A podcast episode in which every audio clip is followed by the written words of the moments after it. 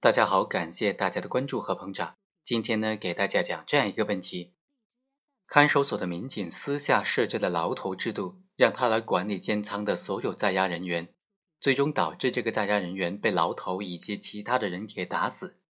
这种行为该怎么定性呢？看守所的民警要不要承担刑事责任呢，或者民事赔偿责任呢？通过今天这个案例和大家简单的来聊一聊。本案的被害人江某在被逮捕之后，因为在监仓不睡觉、随意走动，影响了其他在押人员的休息，被在押人员殴打十多次。期间又因为反抗，又被其他人再次多次围殴。在押人员黄某还对于江某进行了踩踏，并且指使其他在押人员对于江某进行脚手连铐、背铐以及吊铐等等体罚虐待。到第二天早上，江某在被吊铐的时候呢，出现了休克，经过抢救无效死亡了。检察院于是将看守所的民警、管教都当作被告人告上了法庭，认为他们构成犯罪。检察院认为，郑某作为这个看守所的管教民警，长期的利用在押人员黄某等人来具体的管理监视的事务，形成在押人员管理在押人员的管理模式。没有按照看守所相关规定做好监仓耳目的物件等等工作，反而违规的把黄某当成了安全的耳目来使用，并且利用了黄某等人的来管理这个监仓，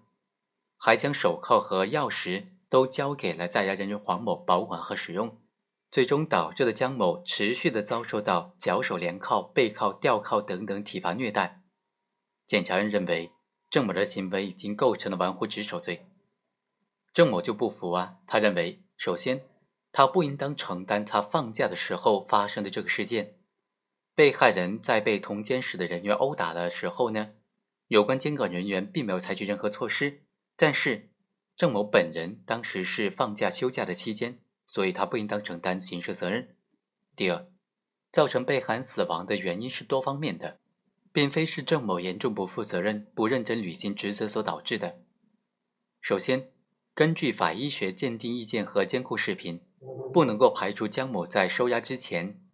就已经受到了外地的伤害，导致他皮下出血的可能。第二，这个看守所本身的管理制度方面存在重大的缺陷，主要表现为没有对新收押的人员进行过度的管理。根据公安部看守所新收押人员过渡管理办法的规定呢，新收押的在押人员应当首先关在过渡的监仓，而且过渡的监仓不少于七天。但是江某没有被关押过在这个过渡监仓，而且是直接关在郑某所在的这个监仓。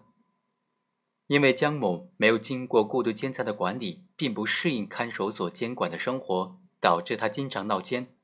从而影响到了其他在押人员的休息，违反了监所管理的规定，而且不听劝告，才遭到了同仓的在押人员的殴打。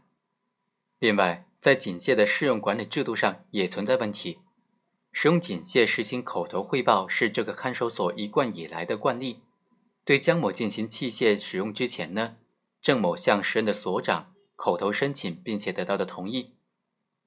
看守所将单人监室用于堆放杂物，没有进行使用，导致郑某客观上无法对受害人采取单独关押的隔离措施，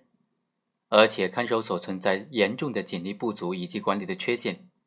看守所每个工作人员每周要工作五六十个小时，长期的疲惫工作。看守所实行大轮班的这个制度之后啊，郑某除了监管这个监视之外，还要对全所的监视进行巡查和监控，而且看守所将郑某和监视的主协管的民警丁某安排在同一时间值班，直接导致了在休息时间不能够全面的监控这个监视。另外，本案发生之后啊，公安局已经对郑某做出了行政降级处分，郑某的行为已经受到了应有的严厉的惩罚，已经起到了教育的作用，所以不应当再承担刑事责任了。法院经过审理，就认为郑某作为看守所的民警，在履行职责的过程当中严重不负责任、不认真的履行职责，导致被监管的在押人员江某被殴打致死，他的行为已经构成玩忽职守罪了。至于辩护人所提出的意见呢，法院认为郑某严重的违反法律和相关规定，不履行直接管理监视事务的职责，指使在押人员黄某等人充当监视的管理者，采取由在押人员管理在押人员的违法的管理模式，导致他管理的这个监室长期处在严重托管的现象，以及黄某等人恣意的对不服从管理的在押人员采用强制的方法进行惩罚的后果。并且最终导致了黄某等人呢对在押人员江某实施了数十次的殴打，在整个事件过程当中，郑某在其他民警告知江某被打的情况之下，还没有采取有效的应对措施，反而以闹监为由对江某上脚铐，在获知江某被继续殴打的情况之下，仍然没有采取阻止的措施，防止事态的发展，仍然以闹监为由对江某进行上手铐脚镣。还违反规定对他进行手脚连铐，最终导致了被害人抢救无效死亡的严重后果。所以呢，所以最终法院判定郑某构成玩忽职守罪。好，以上就是本期的全部内容，我们下期再会。